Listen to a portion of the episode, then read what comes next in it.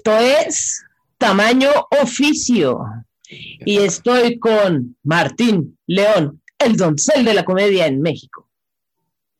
Exacto, bienvenidos a otra junta que puede haber sido un mail, eh, tamaño oficio, y yo estoy con una mujer que empezó en el stand-up con el apoyo incondicional de su padre, Mónica Jane. Exactamente, con todo su soporte.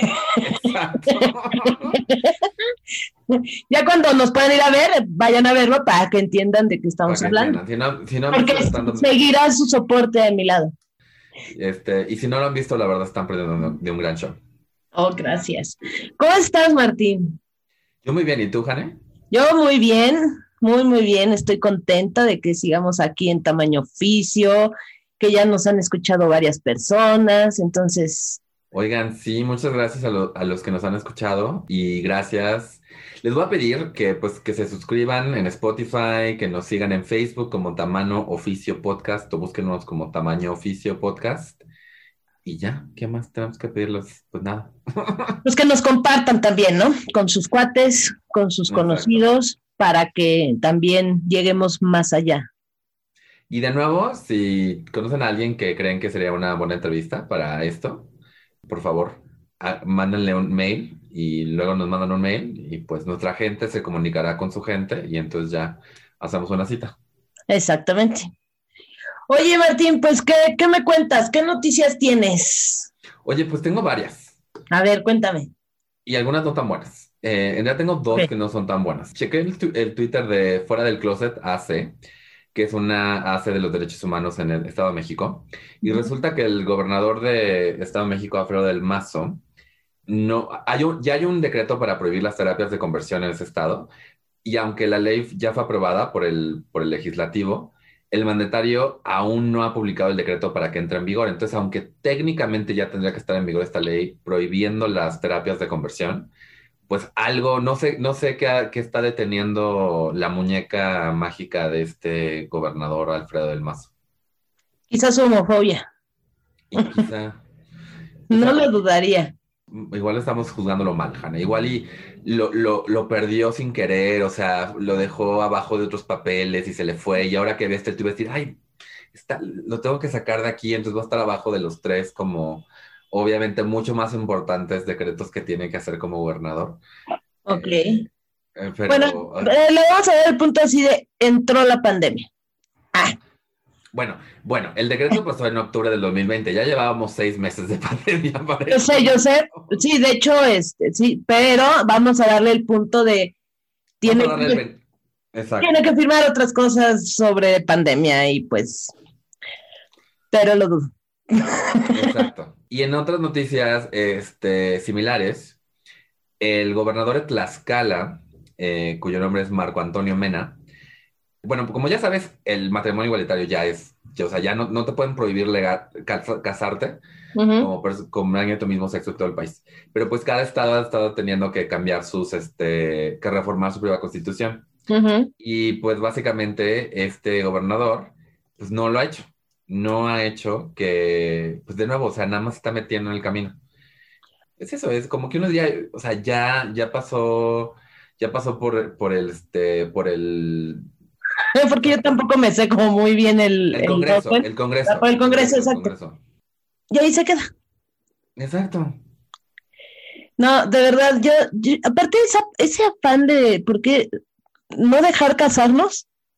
Yo no lo he entendido, neta, o sea, no, no entiendo dónde está el perjuicio para nadie. O sea, no entiendo dónde está. O sea, ¿por qué no dejarte casar? ¿Qué les importa, no?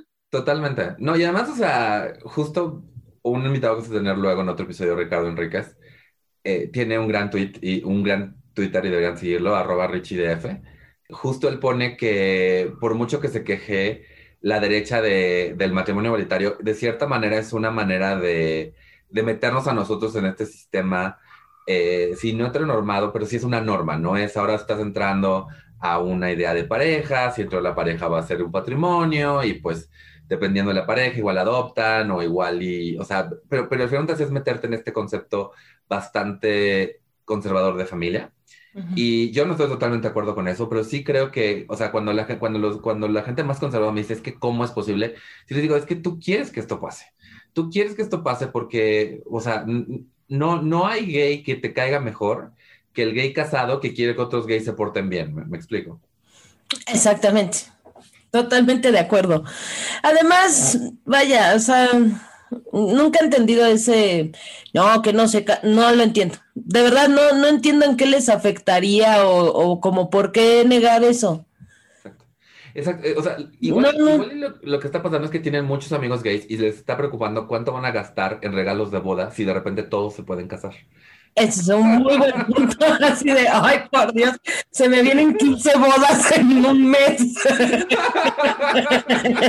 Además, estos homosexuales con gustos caros, güey, van a querer un, pura herramienta así, súper super fina, no. van a querer su maldito cajón de herramientas, tres mil pesos en Palacio. Me voy a endeudar un montón, no estoy para eso, no estoy para eso, ¿no? Podría ser. Ay, solo así se verían afectados, creo yo. Igual. Ah. Pues yo tengo una noticia que se me hizo bastante interesante. Déjala, porque no me la aprendí de memoria, pero resulta que en Guadalajara a un señor que se llama Luis Guillermo N. Era un presunto líder de una banda dedicada a extorsionar a personas, principalmente a miembros de la población LGTB este, en el área metropolitana de Guadalajara, pues fue detenido y me alegra que, o sea, buen golpe, ¿no? Pues estuvieron trabajando la Coordinación Especializada de Atención a Delitos por la Diversidad Sexual de la Fiscalía Especializada en Derechos Humanos y la Unidad de Investigación de Extorsiones de la Fiscalía Ejecutiva. Y bueno, detectaron ciertos patrones en común en, en distintos delitos que permitieron la identificación y la captura de este hombre. Y eso me dio mucho gusto porque no nada más era un criminal, sino que, o sea, ya nos había agarrado de clientes, ¿no? Sí, la pelea contra nosotros. Que también si en alguna ciudad va, a ser negocio irse contra los gays es Guadalajara, ¿no? Pero... Exactamente. Entonces, bueno, me da gusto que lo agarraron y que ya lo quitaron de las calles y una persona menos que nos moleste. Exacto. Y de recomendaciones de contenido que nos tienes, Martín. Yo traigo dos recomendaciones de contenido. La primera es, métanse a Spotify y encuentren la música de esta mujer trans que se llama Sophie, S-O-P-H y latina E. Tristemente, ella falleció la semana pasada. Mm. Tuvo un accidente en su casa, eh, por lo que vi como que iba a subió a su azotea y pues dio un mal paso y, la perdimos. y, la verdad, honestamente, yo no conocía su música previo a esto la verdad es que todo el mundo estaba diciendo, no, es que Sophie, productora y artista súper importante, y yo no la conocía. Entonces me di a la tarea de meterme a Spotify y escuchar sus canciones. Y la verdad es que es muy buen pop. Eh, yo creo que nosotros los queers siempre como que tenemos, cuando hacemos pop, hacemos buen pop, básicamente es lo que... Aunque eso me encanta. Ah, cuando hacemos buen pop, hacemos cuando hacemos pop, hacemos buen pop. Seguramente hay por ahí gente con muy mal gusto. pero la verdad les recomiendo mucho que, que entren a, a, ver, a buscar su música, especialmente, especialmente si no la conocían antes. Por favor, eh, creo que la van a disfrutar mucho.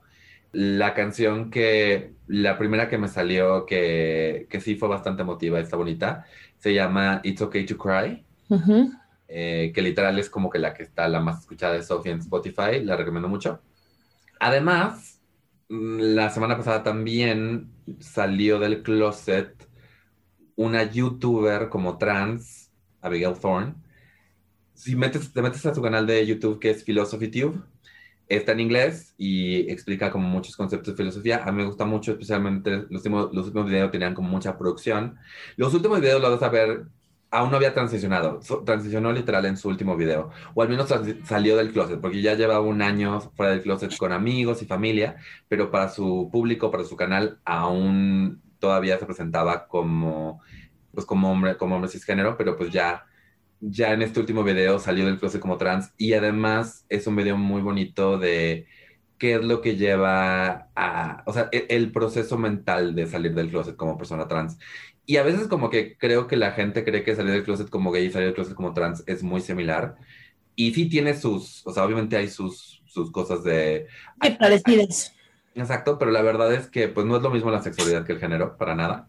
No. Entonces está padre, especialmente para la gente que no entienda bien bien el, el- o sea, o que quiera entender más el proceso de salir del closet de una persona trans desde el punto de vista de una persona trans, eh, lo recomiendo muchísimo. Entonces, Philosophy Tube lo voy a poner en la descripción del, del video Y Abigail Thorne, eso es lo que traigo de recomendaciones. ¿Y tú?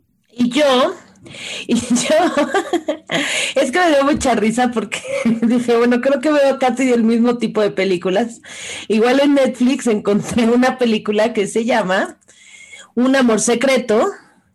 Y entonces es en 1947, Pat Henschel y la jugadora de béisbol profesional Terry se conocen y comienzan una relación que duraría más de 70 años. Sus familias piensan que viven una vida perfecta, pero no conocen el mayor secreto de sus hijas. Entonces, pues otra vez es como, me- hace la semana pasada estaba yo hablando de la pareja de señoras de más de 70 y ahora de una pareja que duró más de 70 años. Creo que tengo una obsesión con eso. Al parecer traes un checklist de películas de lesbianas que tengo que ver en Netflix. Exactamente, y aparte, este, así de, tengo que ver muchas que sean duras, este, como se llama, relaciones muy duraderas. Estoy proyectando allí, así de, yo quiero durar muchos años con mi esposa, muchos. Oye, pues sí, no, pero ya está padre que eso sea algo que puedas, o sea, que esté a la mano en Netflix, ¿no? Eh, Ajá, al, o sea, de verdad yo hace 20 años no me imaginaba poder tener acceso a todo este contenido eh, LGBT y que fuera mucho del positivo. Es realmente muy padre. Eh, Yo la verdad tengo ahí como un montón de películas gay que quiero ver en, en Netflix. No las he visto porque no he visto un montón de películas que quiero ver, porque hasta en eso procrastino. Pero he estado viendo, sí, voy en la temporada 3 de Grace y Frankie.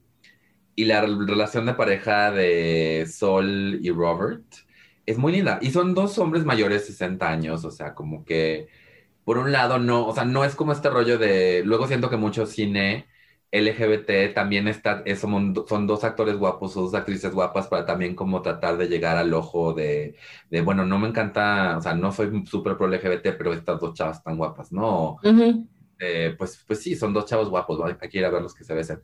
Y aquí más bien es el rollo de las parejas. Y ha estado muy padre porque están ahorita batallando, están tratando ahorita un tema muy, muy padre que es, pues que los dos estuvieron en el closet durante la mayor parte de su vida. Entonces uno de ellos empieza a ir a ensayos de teatro de- en, un- en una compañía de teatro LGBT ujú. y no les dice que previo a eso no estaba Fred, aunque ya está casado, pues como que dan- les, les deja creer que pues se casó con este hombre hace un buen y que siempre estuvo fuera del closet, no sé qué. Entonces el esposo en una fiesta, en una reunión, como que lo saca de ese closet y le dice, no, pues nosotros estuvimos casados 40 años con nuestras esposas, aunque hace 20 años empezamos nuestro, nuestro romance. Entonces este como que le da mucha, mucha pena que sus amigos gays se enteren que él hizo eso. Entonces Claro. está muy... Y, y es un sitcom, o sea, esto es alrededor de cosas ridículas que están pasando en un sitcom como que una que hacen como un collage para no sé qué. Entonces es- está padre.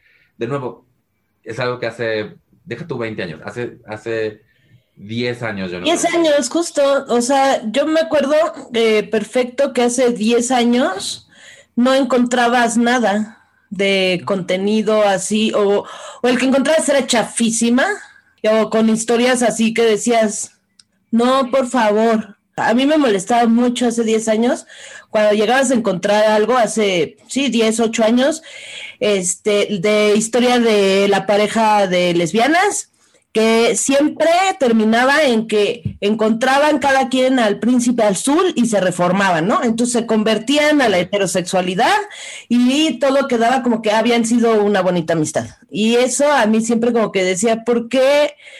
¿Por qué meter esas ideas en la gente de, de que, ay, porque va a aparecer el príncipe azul y te va a, a cambiar? Exacto. Sí, esta idea de que solo tienes que conocer al hombre correcto. Exactamente. O en el caso de los gays, a la mujer correcta. O en el caso de los gays, la mayor parte de las historias eran y al final se mueren. Ajá. Que ese tiene que ser el único final trágico de una pareja gay. Y entonces está muy padre, muy, muy padre tener acceso a ese tipo de historias. Y pues la verdad, luego la, luego la gente me ha dicho, güey, ¿por qué como, o sea, porque la verdad a veces sí hago como un esfuerzo de ver, de consumir contenido LGBT y de, y de ver qué está saliendo y, y luego yo me pongo como muy así, ay, esto no me gusta porque acá. Y alguien me dijo una vez, este, es que no tiene, no, o sea, como que no todo lo que ves tiene que tener un con- personaje LGBT.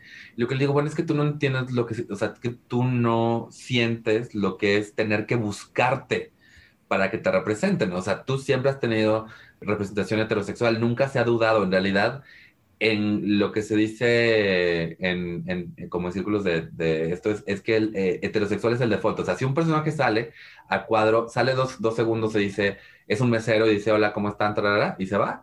A menos de que ese personaje haga algo que lo marque estereotípicamente como homosexual o bisexual o lo que sea, ese personaje se entiende como heterosexual. O sea, el Ujú. default es heterosexual.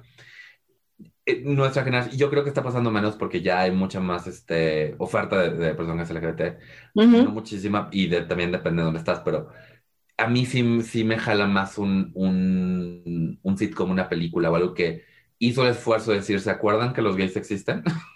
Sí, a mí, a mí me emociona muchísimo. De hecho, este, bueno, a Ana también, mi esposa, le fascina, o sea, se emociona cada vez que ve algo y creo que te consta, ¿no? El programa este de 90 días del Discovery Channel que, bueno, sale una pareja de dos chavos en el reality show y Ana es la más emocionada y no se pierde detalle de lo que pasa con esa pareja.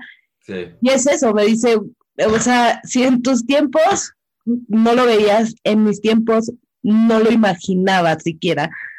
Jamás hubiera imaginado que iba a estar viendo en la televisión una pareja de chavos que se iban a dar un beso y que lo iba a estar viendo así libremente, sin escándalos, sin, sin vetos, sin nada de eso. Entonces, Sí.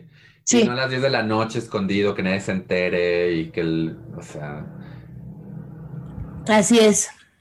ok, muy bien, entonces Hoy traemos entrevista otra vez. ese es el punto del show. Exactamente. ¿A quién entrevistamos hoy, Mónica? Cuéntame. a Leticia Pedrajo. Ella es, bueno, se va a presentar, pero es actriz y está pues bastante interesante como su historia. Y ya ahorita que terminemos de escuchar su entrevista, regresamos para comentar pues la entrevista, ¿no? y. Perdón, gente. que, es- es- espero que esto se vuelva un poco más este, orgánico conforme avance. Exactamente. Ahora sí, eh, escuchen a Leticia Pedrajo y a nosotros entrevistándola y ahorita regresamos.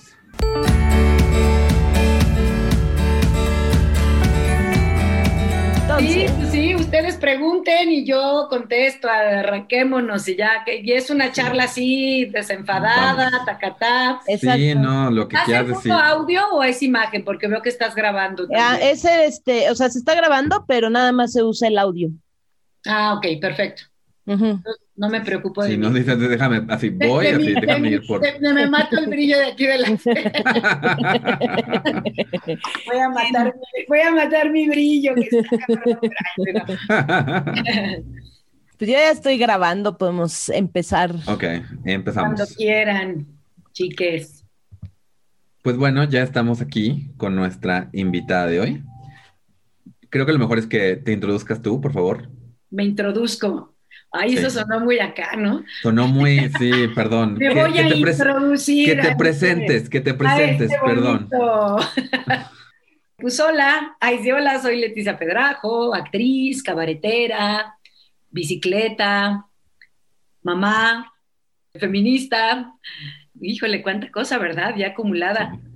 Tengo 50 años y pues nada, muy contenta de estar aquí con ustedes, chiques, para, para hablar de, de mi oficio, de mi, de mi diversidad, de mi feminismo, de mi todo, sí. Lo, todo lo que soy. Que creo que es, es interesante porque creo que yo tengo la misma. Cuando alguien te pregunta a qué te dedicas, creo que yo igual el- como que como que lo que quieren es una palabra nada más para ver, ah, ok, actriz. A ti cuando te preguntan a qué te dedicas y es como, y no es así como un podcast, sino alguien de la respuesta rápida, ¿cuál, qué es lo que dices? Pues actriz, sí, soy actriz. Soy actriz y dentro de la actuación, pues bueno, hay una gran diversidad de, de lugares donde puedes desarrollar tu arte, ¿no? A mí el que más me hace feliz es el teatro. En un principio, pues bueno, yo estudié en la Facultad de Filosofía y Letras, en teatro, eh, pero empecé a hacer teatro desde que estaba en el CCH.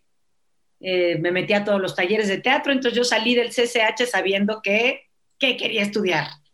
O sea, ya de entrada eso ya era un privilegio. Encontrar lo que te gusta hacer en la vida a temprana edad está increíble porque pues te ahorras mucho. Tengo muchos amigos que, que tardaron o muchos que salieron de la prepa y no tenían idea que querían dedicarse. Yo así creo que me tocó una muy buena maestra de teatro en, en el CCH y yo creo que ella fue la que me... Y de hecho varias actrices, muchas conocidas, seguramente conocen a, a Montserrat Marañón, eh, Micaela Gramajo, Abelina Correa, bueno, hay muchas chavas que pasamos por esa maestra y nos dedicamos actualmente a, que somos actrices actualmente, entonces creo que sí nos marcó, fíjate, esa maestra en, el CCH mucho. Vale, qué padre. Qué interesante. Siempre hay un maestro a veces que te marca, ¿no? Y. Muy cañón. Y te lleva como, como al caminito. Sí, sí, sí. Ahora sí que la, normita que en paz descanse fue la que me introdujo a estos menesteres y estoy muy agradecida. Y pues ya en la facultad, pues todos los maestros maravillosos que me tocaron, Héctor Mendoza, Germán Castillo, este, José Luis Ibáñez, que acaba de morir, este, pues todas estas vacas sagradas, ¿no? Directores, mi Pepe Solé, el maestro José Solé, que era otro de los grandes, grandes directores de teatro.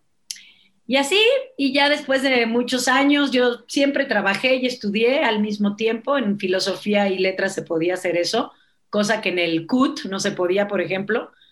Como que tenías que aventarte toda la carrera y no te permitían estar trabajando. Y entonces, algo que me gustaba mucho de filosofía y letras es que sí se podía eh, trabajar y estudiar a la vez. Entonces, pues padre, porque ibas poniendo en práctica al final, ustedes lo saben, arriba del escenario es donde, donde se ponen los cocolazos realmente buenos y ahí es donde se aprende todo, ¿no?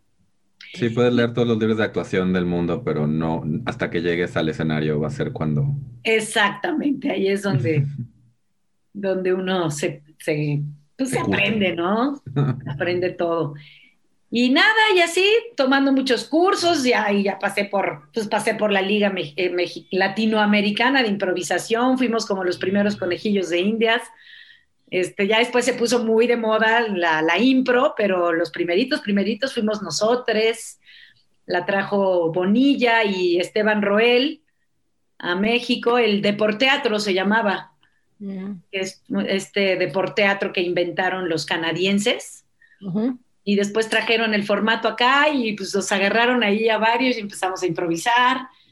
Y ya, y después llegué al cabaret, que es donde ya encontré así, así como ustedes con el stand-up, en el cabaret dije, wow, de aquí soy, esto me gusta, siempre he sido muy buena para la comedia, era un género donde me sentía, es un género donde me siento profundamente a gusto, un género muy, muy irreverente, un, universo muy, pues, que, muy de, pues eso, ¿cómo, ¿cómo decirlo? De irreverencia, de activismo, de política, de, de ser tú, ¿no? Siempre se le ha tachado de género menor, pero pues ¿cuál género menor? Ahí yo me hice súper actriz, ¿no? O sea, yo eh, mientras estaba como en el teatro formal de la universidad, pues siempre era una actriz como muy pasiva, me daban mi libreta, este es tu personaje, esta es la obra, te trepas a mi barco, ¿no? Y cuando entro al cabaret, pues resulta que también puedes escribir y también puedes producir y también levantas tu compañía y hablas de lo que quieres hablar y te das los personajes que tú, ¿no? Y haces los personajes que quieres hacer. Entonces dije, ¿what? ¿Cuál género menor? Esto es la gloria, ¿no? Y vaya, y ahí es donde encuentro también como pues toda esta diversidad de que, a ver, pues a mí me dijeron, o sea, como que te empiezas a cuestionar y a deconstruirte del mismo teatro que es como, como de un, cor, del teatro como de un corsé muy rígido a, a hacer, a explorar en, en otras áreas, ¿no? Y ahí es donde digo, pues, ¿por qué? A ver, me cuestiono mi heterosexualidad, empiezo a darme, ¿no? O sea, como que me empiezo a cuestionar muchas cosas a raíz de, del cabaret. tanto mi orientación sexual como mi, como mi activismo político, social, como encontrar el feminismo, vaya, o sea, se abre todo un mundo maravilloso en el, en el cabaret, ¿no? Está, está padre, fíjate, o sea, digamos que, que, que al llegar a esto es cuando empiezas y te cuestionas y todo, empiezas a descubrirte realmente, ¿no?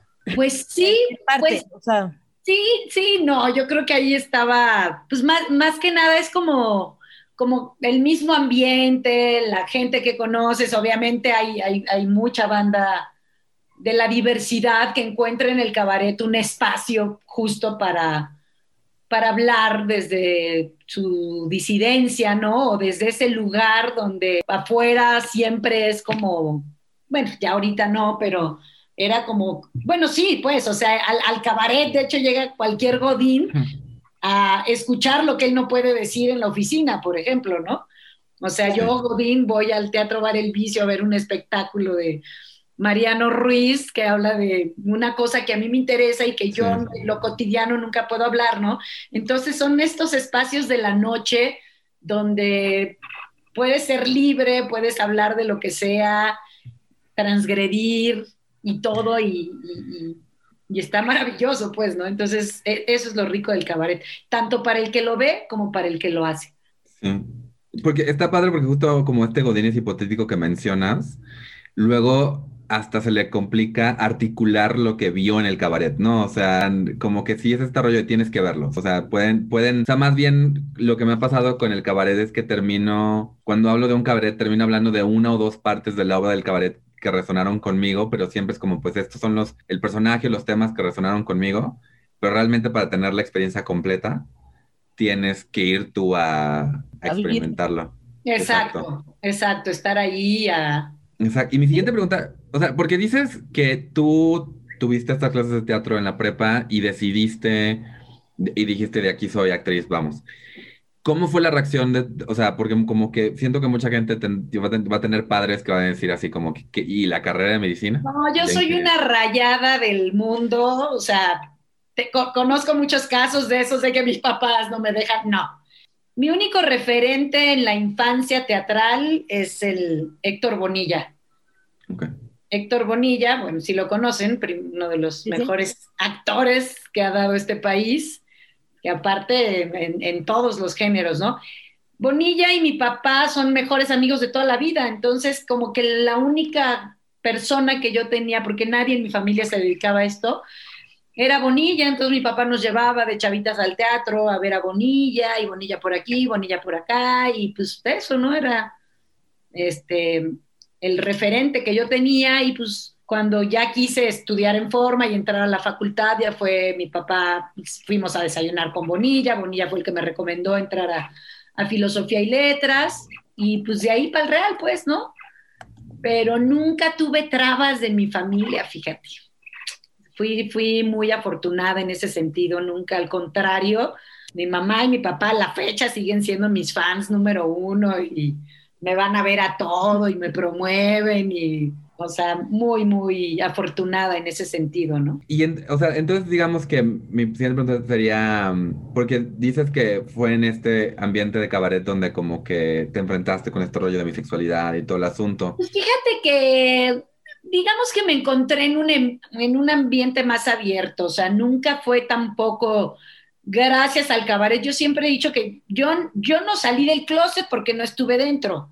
O sea, no estuve 39 años de mi vida con güeyes sin querer estar, ¿no? No estuve enclosetada, digamos que más bien se abrió, este, se abrió mi mundo a experimentar otras cosas, las probé, me gustaron y tan tan, ¿no? Y de ahí entro ya en un, en un proceso como de, ay, de, de decir, pues qué padre que probé y empecé, pues siendo bisexual, digamos, literal, así, de, con, como por un buen tiempo, relaciones con chavos, relaciones con chavas. Y en algún momento, yo creo que ya cuando empiezo en el feminismo, es donde ya me empiezo a, no sé si de, podría decir ya ahorita, que, o sea, ya nombrarme como lesbiana, pero sí creo que, que ya me dan hueva los chavos.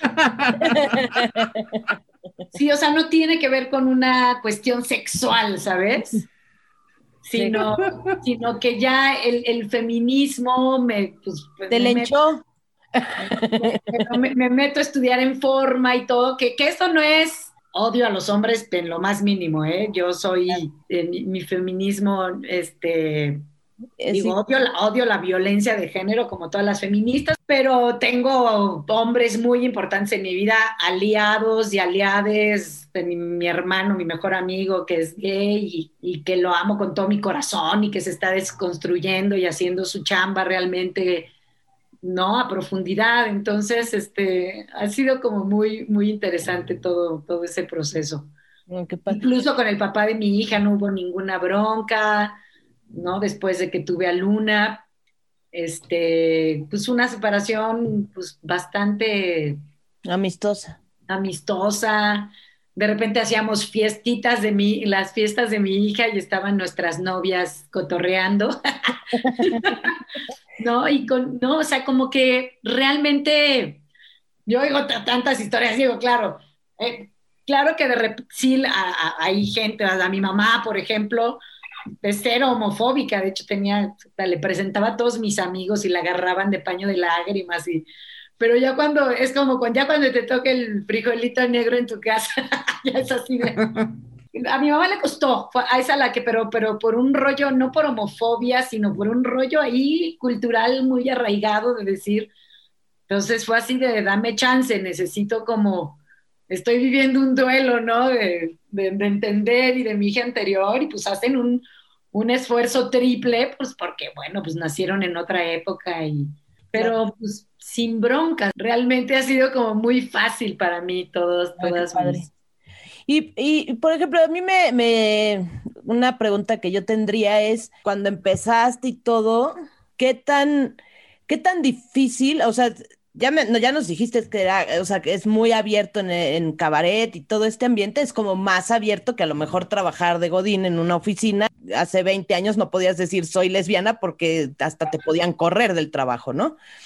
Pero este, a pesar de que fue con toda esa, con, con esa apertura y demás, ¿cómo, cómo era y qué tanto de, de ese entonces al día de hoy ha evolucionado? ¿O siempre ha sido como de totalmente abierto? ¿Cómo ha sido el ambiente laboral? O sea, es como, como te relacionas con tus compañeros y todo esto, el, el ambiente que se genera en torno a, a una persona LGTB. Híjole, pues es que el, el ambiente laboral, pues es como el mismo, ¿eh? Digo, sí, evidentemente había muchísimos más closets. O sea, siempre, pues el- en el teatro es mucho más abierto que en cualquier otra profesión por, el- por la misma naturaleza de la profesión, ¿no? Ujú.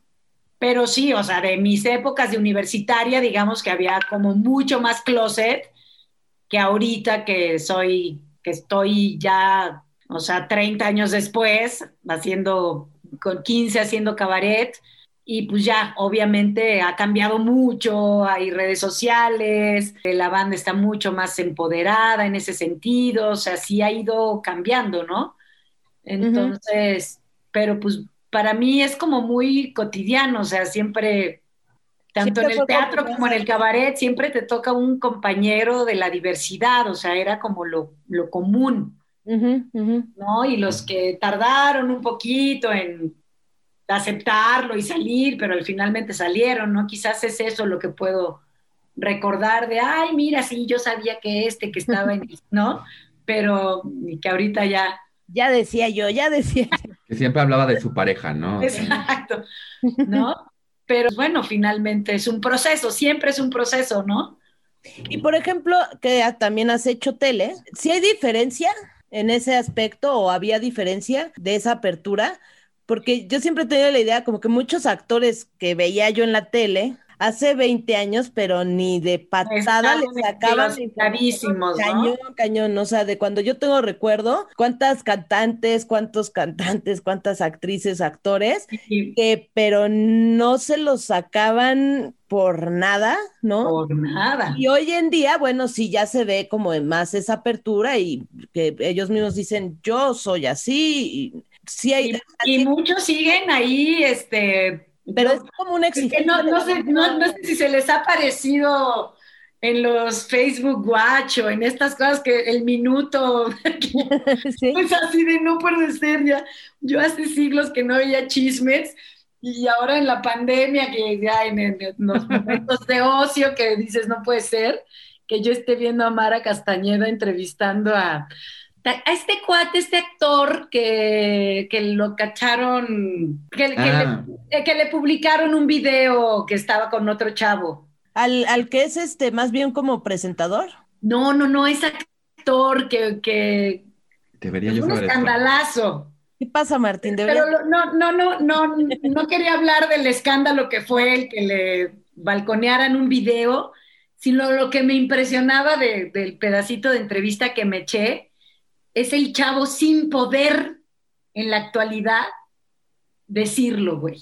como, como que la tele te influya, al trabajar en la tele te influya un Y, tanto. la- y se ve que fue un escandalazo para su familia, Mocha de Guadalajara y para los sobrinos, o sea, que, se, que le publicaran ese video, que era evidente que era un chavo, bien, pero entonces se me hizo muy duro es, es- esa, una entrevista llena de mentiras, ¿no? Llena de...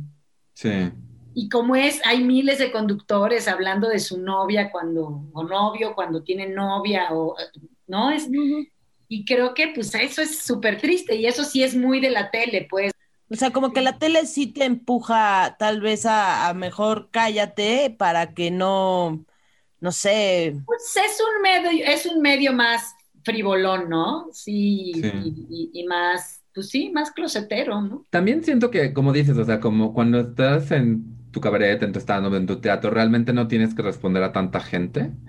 Y en Televisa, pues le está respondiendo, o sea, es una, es una corporación enorme sin, sin rostro, y entonces realmente tienes un montón de gente, aunque, aunque estés viendo a compañeros que, que están fuera del closet y, y sin tanto problema, también tienes a gente detrás de ti, gente que viene de nuevo con otra, con otras ideas diciendo, no lo puedes decir porque la gente automática, porque ya nunca te, ya nunca te van a llamar. ¿Quién no te va a llamar? Pues ellos mismos que te están diciendo que no te van a llamar. Entonces se vuelve como una profecía que se auto, se me fue la palabra, que se, se autologra básicamente. Es, es la gente diciéndote que si lo haces te va a ir mal, asegurándote, asegurándose que te vaya mal si lo haces.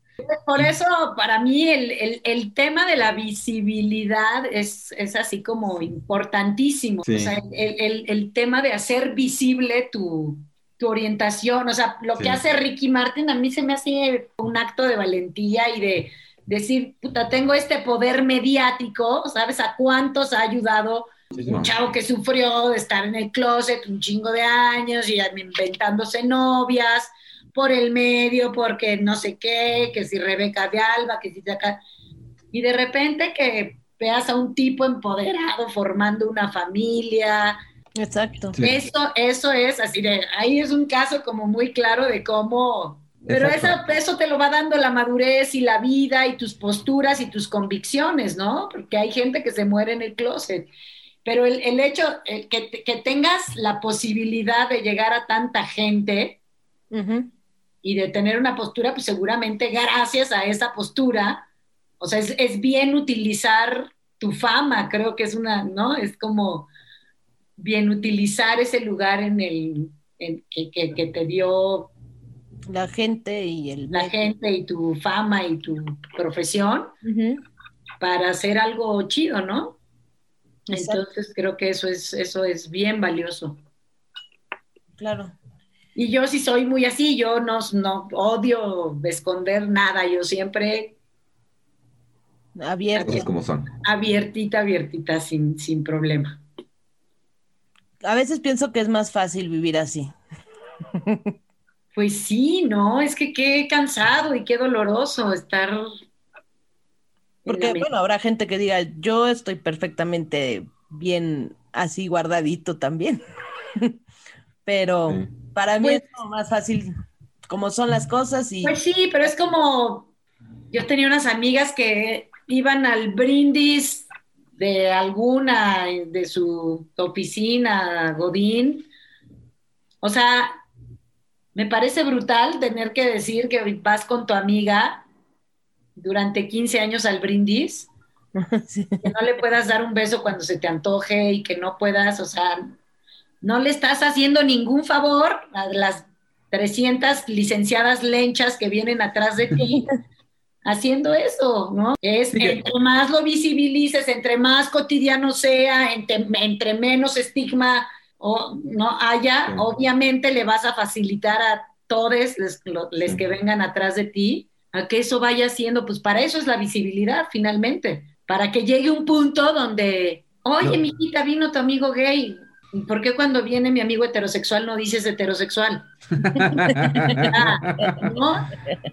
Es, es un trabajo de cotidiano de estar Y, y me encanta que lo menciones porque este rollo de, de- de llevar a tu amiga a la función de la oficina y todo, realmente, lo- o sea, no es que la gente sea, o sea, no es que la gente no se dé cuenta, lo que también lo que está normalizando es que se- sea algo que nada más se hable a las espaldas, o sea, es como, e- es, este rollo de, estás diciendo, está bien, es- e- está bien esconderlo y que la gente venga, aunque sepan, te digan, ay, ¿cómo está tu amiga? Ay, ¿cómo está tu roomie? Y es como de, todos Exacto, y, y todos nos hacemos bien pendejes, ¿no? Exacto, exacto, exacto.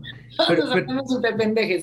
Pero entonces mi pregunta contigo sería, como, como mujer este, bisexual, ¿sientes que la visibilidad que tienes que dar es distinta o es como versión de, versión de lo mismo? Mm, pues no, ¿eh? Que, que- no, no, no te entendí bien la pregunta, como que... O sea, o sea yo, yo- igual esto es un rollo de, de que yo traigo, pero o o sea, yo he visto como bastante invisibilización de personas bisexuales, ¿no? O sea, que un hombre dice soy bisexual, pero está con un hombre, entonces es gay.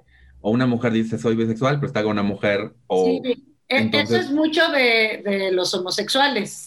Sí, O sea, sí. hay, hay mucha bifobia también. Hay Sí, sí, sí, bifobia sí, sí. porque a todos los, los que nos gustan las- los hombres y las mujeres, no, es que más bien no ha salido. No has Exacto. terminado. O sea, yo podría decir, ahorita me gustan más las chavas, pero por una cuestión ideológica y política más que, ¿no? O sea, me puedo enamorar perdidamente de un hombre y de una mujer. Y puedo tener orgasmos con hombres y con mujeres. O sea, claro, ya la, la vida te va llevando más hacia lo que más te gusta o más quieres. O, pero, pero creo que ha sido a través del feminismo que, que, que he ido... Cayendo más de un lado que del otro. Exacto, exacto. Pero sí, justo eso, yo creo que sí a veces este, pensar en lo, en lo que dice Martín, de si tú tratas de dar como ese- esa visibilidad como bisexual, porque sí es cierto que se pierde mucho, o sea, soy bisexual, pero ando con un chavo, ah, entonces eres hetero, nada más que pues, tuviste curiosidad por ahí, o, Eso, o al revés. o al revés, ¿no? Eres lencha, pero no te, o sea, te da miedo dar el último paso para ya decirlo, y entonces Exacto. pierden como esa visibilidad y tal vez es pensar si tú con, con, con tu trabajo que, que realizas y demás, tratas de también dar esa visibilidad a, a la bisexualidad como, como es, como bisexualidad.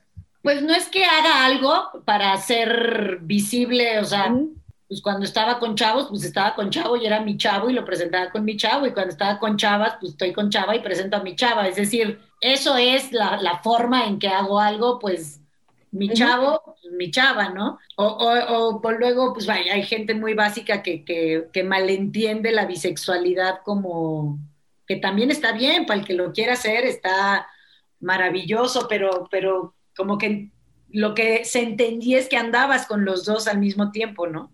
o sea, que- Lo cual es muy cansado. lo cual es muy agotador.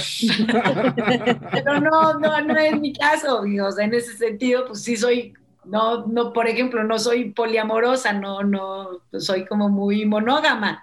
¿no? Cuando ando con alguien, pues ando con esa persona y, ¿no?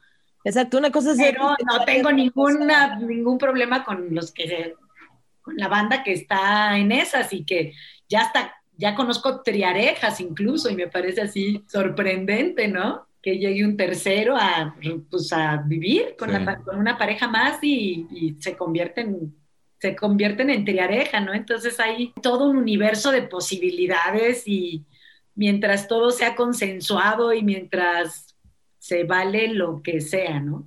Y con, mi, hija, con mi hija también, ¿no? Porque siempre me preguntan, ¿y tu hija qué onda? Y no, pues mi hija con esta mamá que la ha educado de tal forma y que, o sea, como que nunca ha sido, pues los chavitos de ahora también vienen O sea, ¿qué daría yo? Ahorita mi hija tiene 15 años, uf, ya es súper feminista, güey. Yo a los 15 años jugaba con Barbies todavía.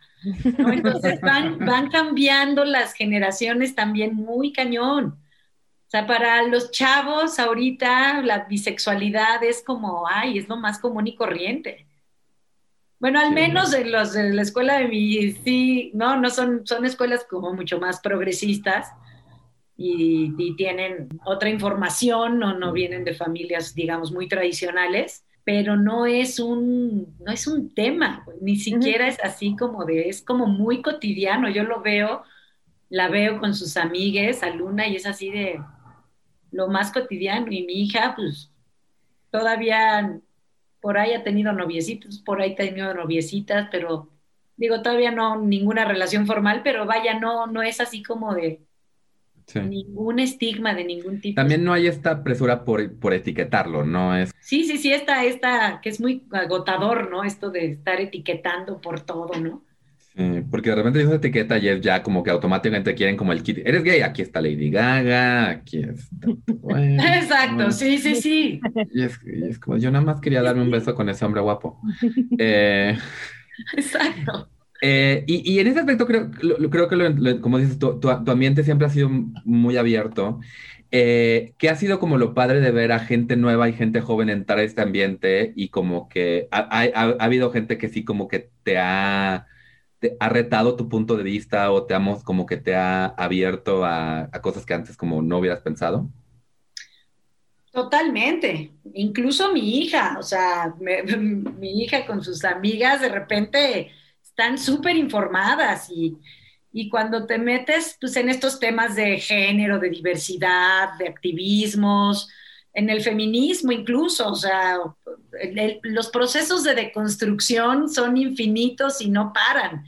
O sea, hoy oigo un conversatorio con unas feministas que admiro y, y, creo tener clara ya una postura y mañana leí un artículo y digo, no, es que tiene razón, ¿no? Entonces, dentro de, este, de esta diversidad, los puntos de vista van, van cambiando y, van mejorando y claro que me, claro que hay muchos, muchas chaves que me retan en la actualidad, ¿no? Y que tienen todo un universo que es así de, pues sí, no dejo de tener 50 años y pues, pues nos tocó, me toca otra juventud, otras vivencias, pero pues valoro mucho también, ¿no? Hay cosas que ya tampoco a esta generación ya no les va a tocar, entonces tener esta posibilidad de haber vivido como a mis 50 años como tantos cambios, digo, dices, yo no sé qué va a pasar cuando, o sea, cuando le digo a mi hija, yo le cambiaba una televisión con la mano y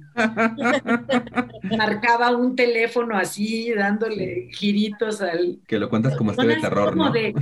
eso sí es como, eso que decían del que ha cambiado de la profesión, pues tu currículum valía.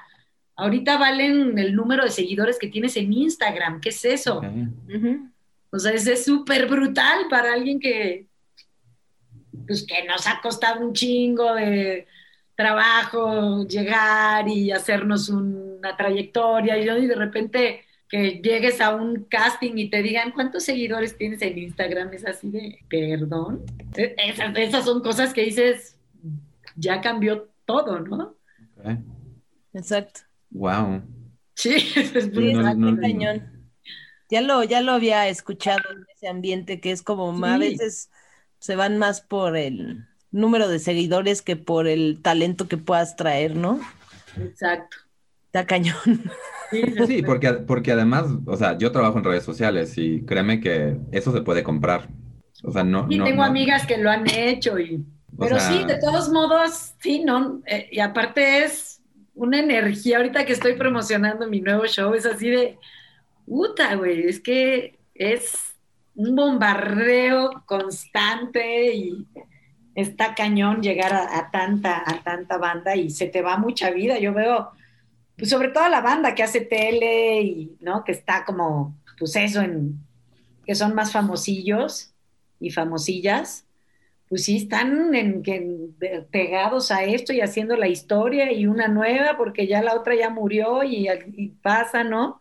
O sea, como que hay que treparse, pero también como... Sí, o sea, más bien, que, o sea, que no deje de ser herramienta.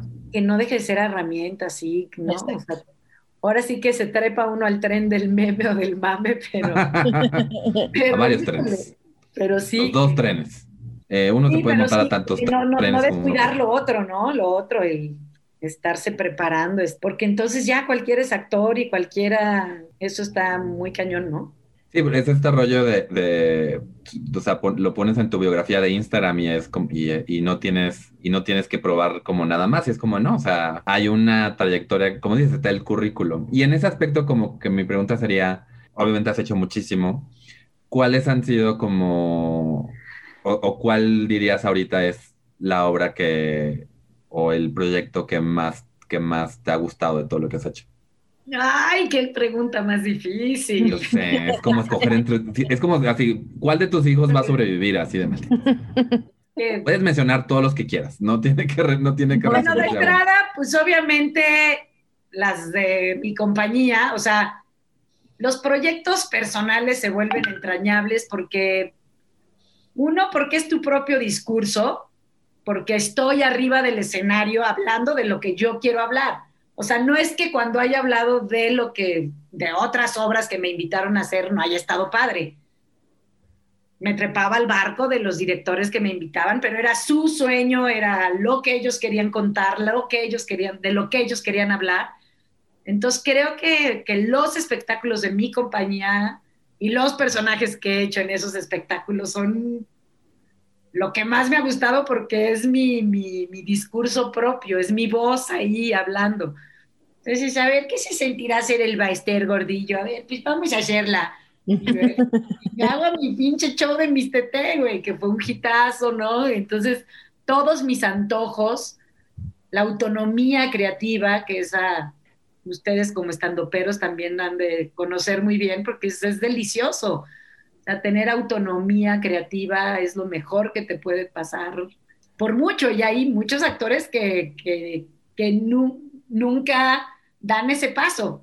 O sea, cuando me dicen, no te dan ganas de entrar a la compañía nacional, pues sí me dan ganas, porque pues hay gente bien talentosa y directores chingones con los que me gustaría trabajar, pero creo que lo que más les envidio es su, su beca mensual, pero fuera de eso, O sea, no, no van a tener, o sea, siempre van a estar haciendo lo que les gusta porque actuar es un placer.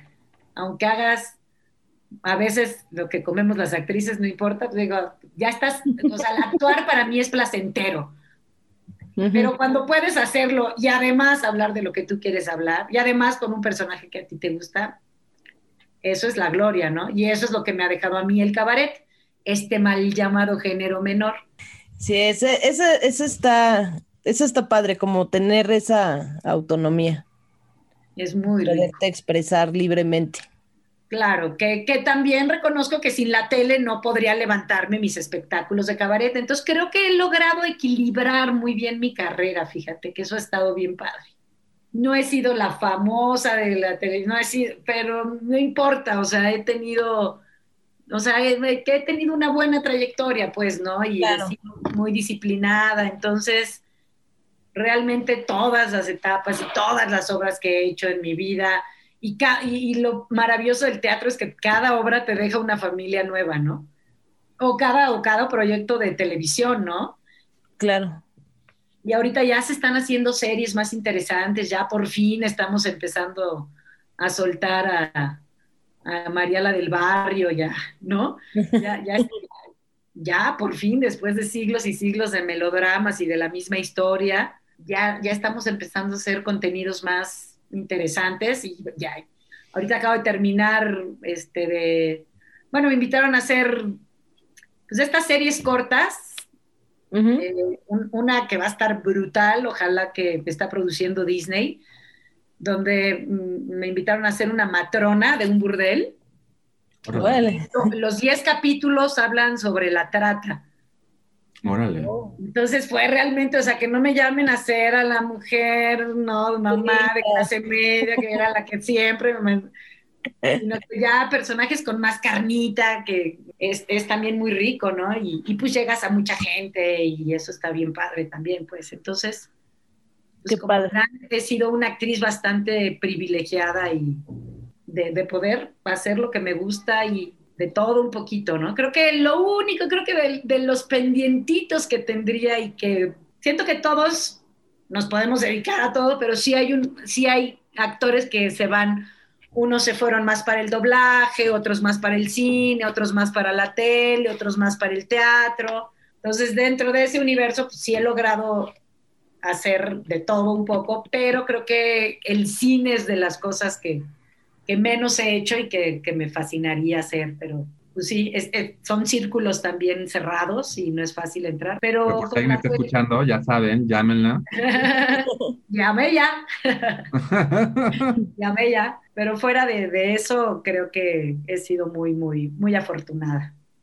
Qué padre. Pues no lo van a creer, pero ya estamos llegando como al final de nuestra, de nuestro Rápido. rapidísimo, ¿no? O sea, no se sintió increíble.